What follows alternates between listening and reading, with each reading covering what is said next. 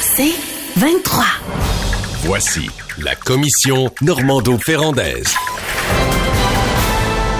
C'est maintenant euh, la commission Normando-Ferrandaise. Bonjour. Hello. Bonjour à vous. Ferrando-Normandaise. Ouais, c'est ça.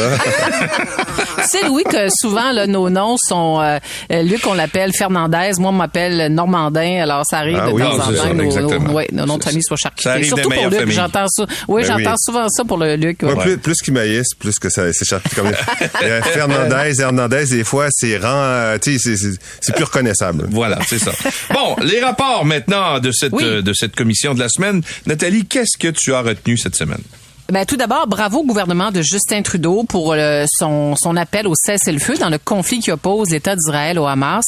Je trouve que c'est ben, tout d'abord c'est un virage à 180 degrés et c'est une position qui incarne le gros bon sens. Pourquoi? Parce que sur le plan humanitaire, la situation est devenue absolument intenable du côté de Gaza. 85% des 2,4 millions de Gazaouis ont été forcés de se déplacer. 1,9 million se retrouvent aujourd'hui sans logis, sans toit pour se protéger. 18 800 personnes, dont la majorité sont des enfants, ont perdu la vie contre 1200 du côté d'Israël. Alors, quand tu fais la nomenclature de ce drame euh, sur le plan humanitaire, je trouve qu'il ne peut pas y avoir d'autre option que celle de réclamer un cessez-le-feu. Je le dis, je sais que c'est compliqué pour, c'est très, très compliqué. C'est, c'est pas si simple que ça. Euh, J'entendais euh, Benjamin Netanyahu, le premier ministre, dire, écoutez, ça va durer encore plusieurs mois. On veut éradiquer le Hamas. Euh, honnêtement, cette situation euh, ben, contribue parce que le, le- Israël veut combattre le Hamas, mais ce qu'ils font, c'est déstabiliser de manière, euh, je dirais, pour plusieurs années le, cette région euh, du globe qui est déjà euh, sous tension.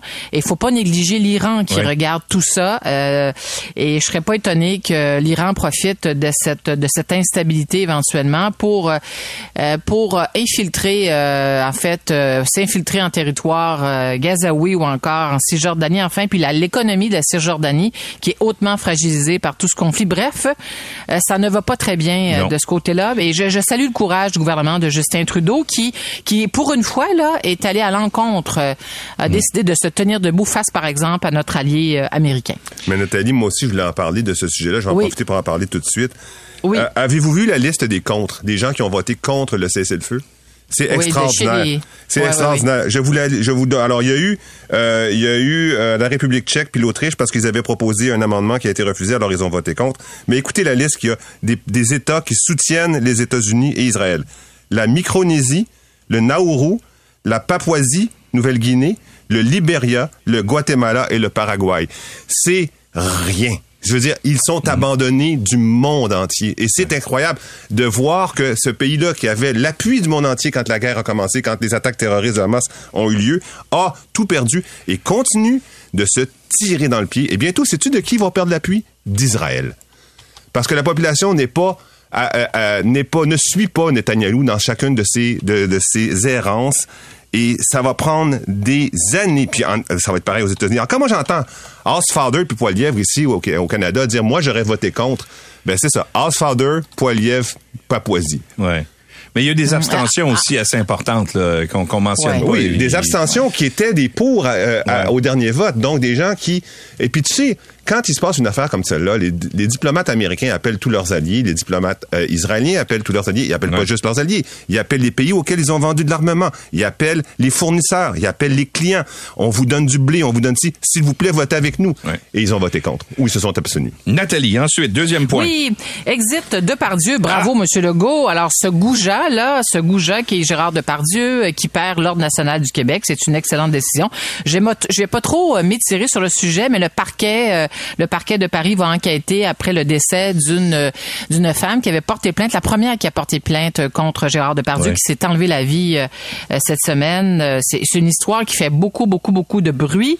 Alors, euh, il n'y avait pas d'autre décision à prendre que celle qu'a prise euh, Monsieur Legault dans le cas, dans le cas de Gérard Depardieu. Et la décision de retirer euh, l'ordre du Québec a, a même même eu beaucoup d'écho en France parce que moi j'ai consulté beaucoup de sites, c'était dans Oui. les nouvelles puis tout ça. Et je suis en contact depuis euh, qu'on a fait une entrevue avec lui. Je pense que c'était lundi, mardi matin, avec Damien Fleurette qui a réalisé le fameux reportage en question, là, la chute de l'ogre. Oui. Et je lui posais la question hier parce qu'on discute euh, sur Messenger.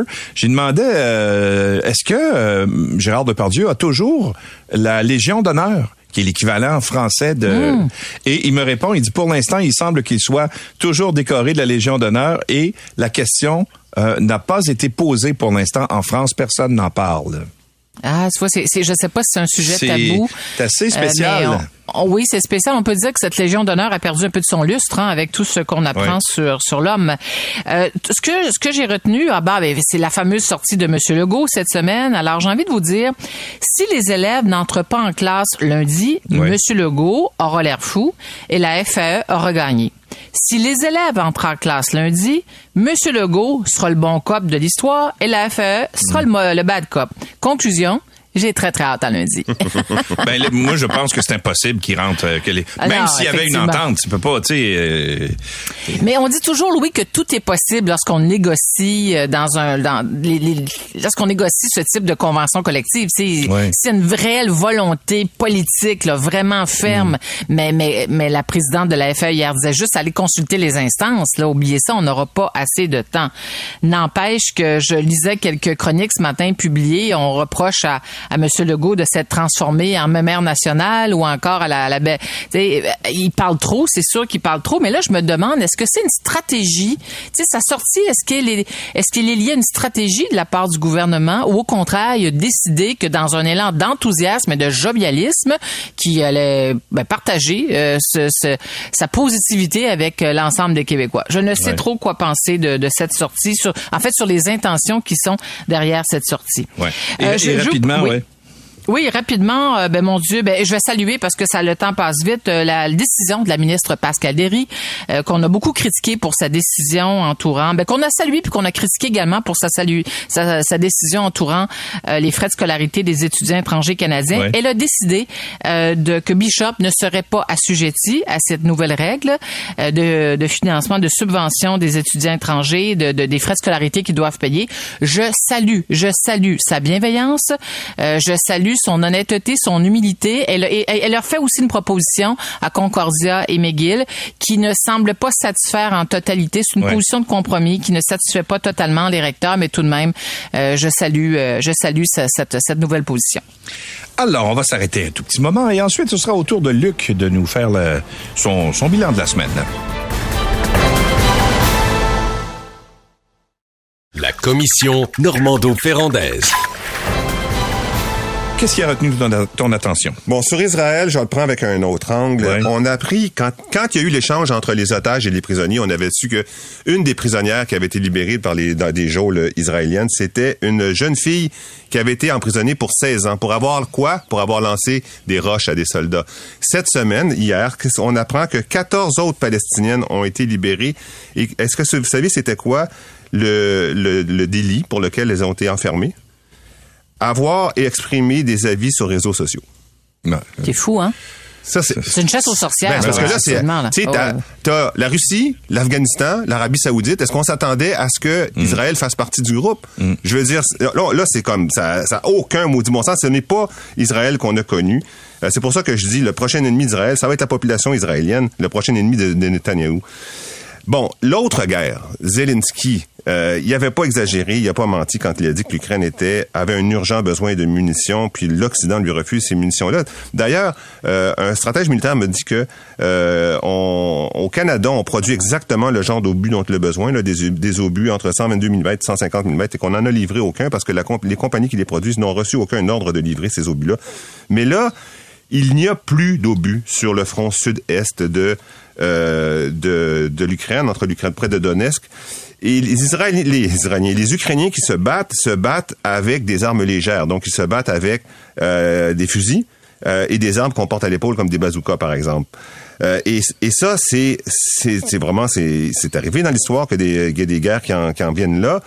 Mais ils tiendront pas longtemps. Là. Quoique à Verdun, c'est ça qu'ils ont fait, mais ils vont, ils tiendront pas longtemps. Si ces armes-là sont capables de À bercer- Verdun, il n'y avait pas de drone. puis y Oui, c'est ça, c'est ça a changé. De missiles de croisière, puis il y Et, avait pas... et- et moi, ce qui me fâche, c'est que on a eu une sorte de propagande qu'on s'est on s'est donné nous-mêmes une propagande parce que il fallait encourager l'Ukraine, il fallait que l'Ukraine s'engage, elle, s'encourage elle-même à penser qu'elle était capable de battre la Russie. Et donc, il y avait un enthousiasme. Tu, tu voyais des photos des gens qui préparaient des cocktails Molotov, puis on va gagner, puis on va gagner. Et à cause de ça, puis au début, tu te rappelles les tracteurs qui tiraient des tanks russes, et finalement, les Russes sont pas si terribles que ça. Et on a complètement sous-estimé la capacité de la Russie de relancer son industrie de l'armement, ce qu'elle a fait. Et là, maintenant, il y a des usines en construction ou qui viennent d'être terminées, qui construisent des hélicoptères, des missiles, des obus, des tanks. Il y a des nouveaux tanks T-10 qui ont été vus sur le sur le sur euh, le, le, le front. Euh, et les, les missiles c'est et les obus 2 millions de production par année alors que euh, alors que l'Ukraine n'en a reçu que 300 000 de l'Occident. Donc on a abandonné l'Ukraine. ça. On l'a abandonné sous base d'une propagande qui nous disait ben ça va bien, ça va bien, l'Ukraine s'en sort bien. Ben non, ça va pas bien, puis ils sont dans la boue jusqu'aux genoux, puis ils font ce qu'ils peuvent avec ce qu'ils ont. Avez-vous vu le canal d'information qui va produire entièrement avec de l'intelligence artificielle? Ouais. Et ce qui m'a Ouais. fasciné là-dedans, bon, les couches existaient déjà, tu sais, t'es- peux déjà appuyer sur un qui va envoyer un engin de recherche qui va faire le tour des nouvelles du monde puis qui va te sélectionner celle que tu veux en fonction de tes habitudes. OK, ça ça existait déjà. Deuxième couche qui existait déjà, la langue, tu peux la choisir dans la langue que tu veux. Là, il fallait rajouter de l'image. Alors, c'est pas n'importe quelle image, c'est une image de personnes, des correspondants puis des animateurs dont les lèvres bougent exactement en, en même temps que les mots, Ouais. quelle que soit la langue, puis tu peux t'amuser à changer euh, instantanément. Tu sais, tu peux passer euh, euh, du tamoul au, au, à l'ukrainien justement ou au russe euh, instantanément. Ça change. Et là, ce qui est fascinant, c'est qu'ils ont rajouté la personnalité. C'est-à-dire que là, tu as une dizaine de journalistes complètement différents. On a pris des images de journalistes qui étaient déjà existants avec leur, leur permission. Et là-dedans, tu as le gars très sérieux, euh, souvent de mauvaise humeur. Tu as la femme euh, conviviale, mais sérieuse, elle aussi, euh, corpo- corporate, qui anime la- le tout. Ils ont mis donc une couche de personnalité. Il suffit que tu rajoutes à certains moments des soupirs, des petites déclarations humoristiques et tu as une émission de télévision exactement comme si elle était faite par des humains. C'est fou, hein? C'est complètement inquiétant. Pendant ce temps-là, on apprend qu'une partie du 100 millions là, que versera Google pour compenser les médias va aller en grande majorité à la presse écrite. Ouais, ouais. On est dans deux univers complètement différents. Les médias traditionnels qui se battent pour survivre et puis tu as l'intelligence artificielle qui est en train de nous créer un nouvel univers euh, de pseudo-nouvelles. C'est absolument fascinant, vraiment. Et euh, dernière information, c'est sorti, euh, moi je l'ai vu ce matin, en tout cas, c'est- je pense que c'est sorti sur les journaux occidentaux ce matin. En Chine, dans les cimetières, une application pour que tu puisses parler euh, aux, à tes, euh, aux proches qui sont morts. Donc euh, là, c'était l'exemple d'une mère qui parlait à son fils. Alors, il y a, ils avaient des enregistrements de son fils, ils connaissaient sa voix, Ouais. elle a donné les éléments de sa personnalité. Avec ça, l'intelligence artificielle crée euh, un, un- un contenu qui permet à la mère conversationnel. un conver- conversationnel qui co- permet à la mère de continuer de parler à son fils. Aïe, aïe, aïe, c'est, c'est pas une façon de faire ton deuil, hein? Je veux Non. dire, ça aide pas à faire ton deuil. Non, non, Non. mais c'est, c'est complètement, euh, là, ça dépasse les fronts, les limites. On met le là. pied dans quelque chose. Mais tu sais, l'intelligence je comprends. artificielle, Nathalie, tu connais très bien le Hot Room à Québec euh, au Parlement. J'en ai parlé un peu plus Ouais. tôt cette semaine. Ouais. Puis, euh, tu sais que au Hot Room, quand il y a une conférence de presse, par la suite, nous autres, les journalistes, là, on reçoit ce qu'on appelle euh, les, les transcripts, les transcriptions. Oui. Puis ça va vite, là. Puis euh, généralement, c'est des gens qui sont assis en arrière d'un ordinateur, puis qui écrivent très, très rapidement, euh, qui sont capables là, Ouais. de suivre Ouais. le fil de la conversation. Ils font une transcription, puis ils nous envoient ça. Sauf que là, ils sont à court de personnel à l'Assemblée nationale. Donc, ils, ils font affaire maintenant avec un moteur de recherche. euh, pas un moteur de recherche, mais Ouais. un logiciel d'intelligence artificielle qui traduit au fur et à mesure. Le problème, c'est que c'est plein, de- c'est plein de fautes. C'est plein Ah, d'erreurs, même de mots. Des mots qui, sonnent comme un mot, puis finalement, c'est un autre mot qui arrive. Alors, ça fait en sorte que de plus en plus, euh, avant que ce soit revérifié, parce que c'est revérifié ensuite, ça faut bien le dire, mais la première version qu'on reçoit est bourrée d'erreurs. Alors, on peut plus vraiment s'y fier. L'intelligence, avec une tour Voilà. est protégée, ça veut dire l'intelligence artificielle parle pas le québécois. C'est ça. dis, hey, mon Simonac, là, elle écrit, hey, mon, mon Boswell en intelligence ça. artificielle, hein? Burdel. Qu'est-ce que tu veux dire par burdel? Non, c'est Boswell. Mais sérieusement, sur l'intelligence artificielle, dès que c'est sorti dans les mois qui ont suivi, Ouais. il y a une grosse, grosse, grosse agence internationale qui fait du placement de rédacteurs. Dans les premiers mois, Ouais. il y a eu 15 de réduction du nombre de demandes. Euh, sur les, les premiers touchés, c'est donc les rédacteurs. Mm. Messieurs, dames, euh, c'est votre euh, dernière Oui. euh, commission Oui. de l'année. C'est fini. Oui? Tout à fait. Hey, Oui, 2023 aura passé vite. Ben oui, très, très vite. C'est vrai. Et Quand on, on y pense, absolument. on se reverra, ben, sera- moi je serai pas là, ça va être Paul, mais le, le 8 janvier. Merci beaucoup, Louis. 23 Merci à toi. Joyeuses fêtes. monsieur. Oui, oui c'est ça. merci Joyeuses fêtes. Nathalie. Fêtes, merci. de belles fêtes. À Luc aussi, de joyeuses fêtes. Merci, vous, vous deux aussi. Merci. C'est 23.